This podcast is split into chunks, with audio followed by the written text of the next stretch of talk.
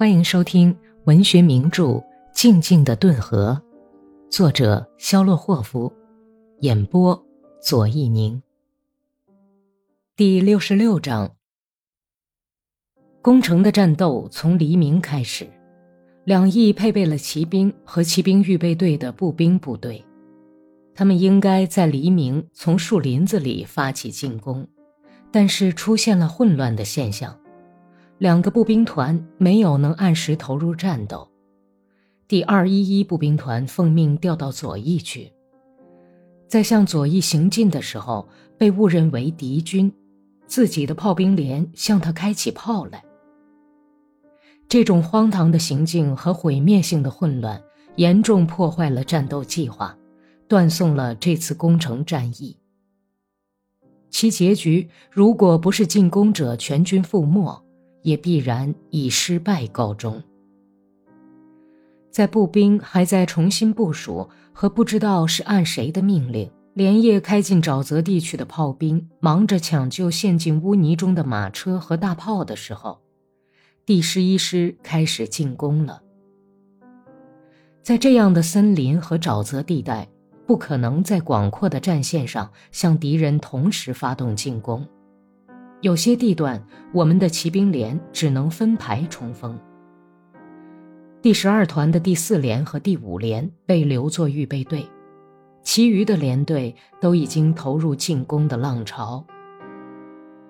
过了一刻钟，留下的人就听到了轰轰的炮声和震天的喊杀声。两个连隐蔽在森林空地里，粗大的松树妨碍视线。一个步兵连几乎是跑着从他们旁边开过去，英俊的司务长停下来，让过最后的队伍，嘶哑地喊道：“不要弄乱队列！”步兵连在脚步声、军用水壶的叮当声中消失在赤杨树丛那面去了。从很远的地方，从树木丛生的陡坡后面。又传出一阵逐渐逝去的、已经减弱的雷鸣般的喊声。这喊声突然一下子像被切断似的沉寂了，一片令人心焦的寂静。瞧啊，现在才真正攻到地方了，大概正在你砍我杀，进行肉搏战呢。大家都紧张地倾听起来，但是那里却是一片死寂。右翼的奥地利炮兵正在消灭进攻的部队，传来连续不断的机关枪扫射声。格里高利看了看自己这排人，哥萨克们都紧张的要命，马也急躁不安，像被马蝇叮咬了似的。郭圈把帽子挂在鞍头，在擦着汗漉漉的灰秃脑袋瓜米什卡可是沃伊站在格里高利旁边。拼命地吸着叶子烟，周围的一切都显得那么清晰，那么真实。通宵不眠的人常会有这种幻觉。这两个连作为预备队在这里待了三个钟头，枪声渐渐稀疏下来。过了一会儿，又响起来，响得更急。一架不知是哪方的飞机在他们的头顶上呀呀响着。绕了几个圈子，它在高空中盘旋了几圈，越飞越高，然后向东飞去。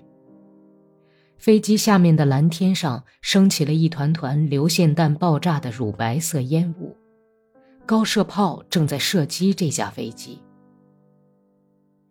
快到正午了，预备队才投入战斗，人们已经把所有的烟草都抽光了。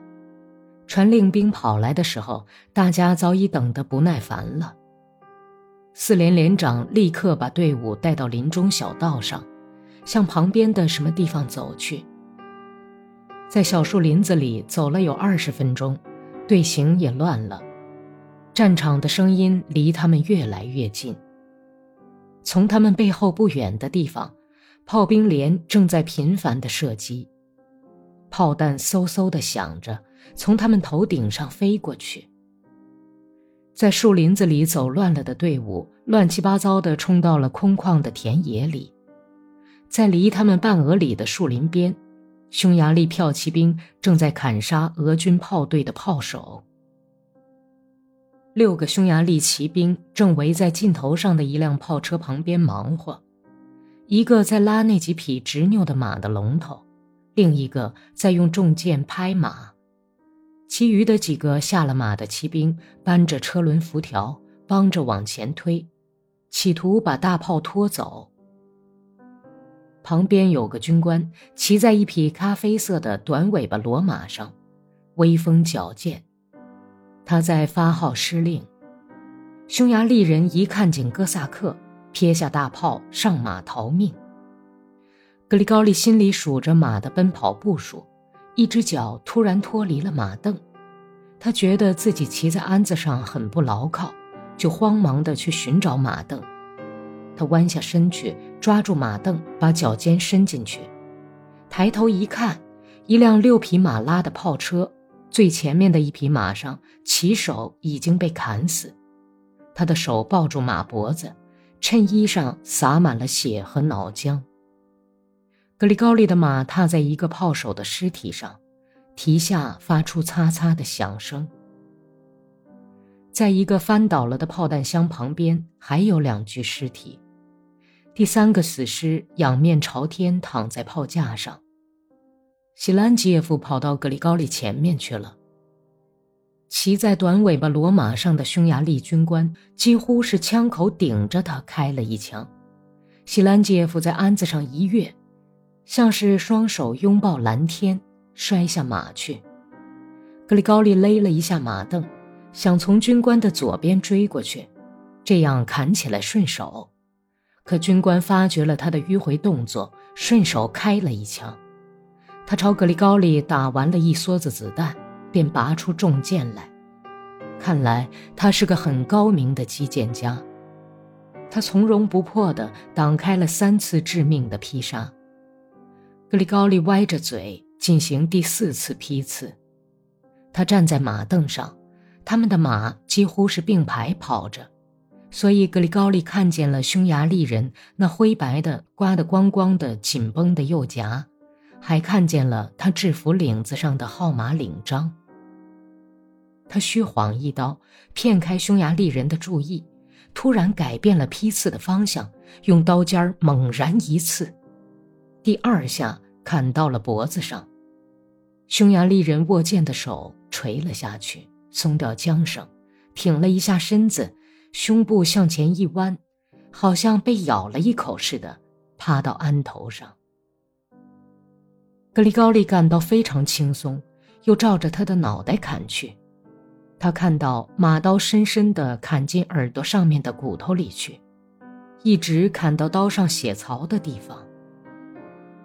格里高利的脑袋上遭到猛烈的一击，使他晕厥过去。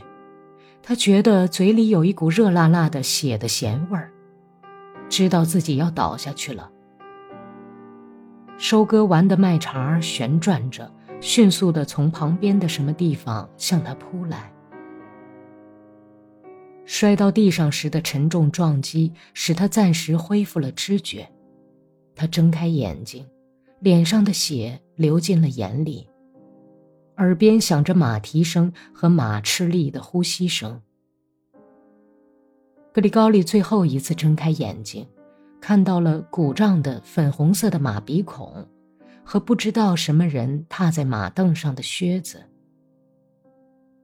完了，一阵轻松的念头像条小蛇似的爬过脑海，紧接着是一片喧声和黑洞洞的空虚。本集播讲完毕，感谢收听。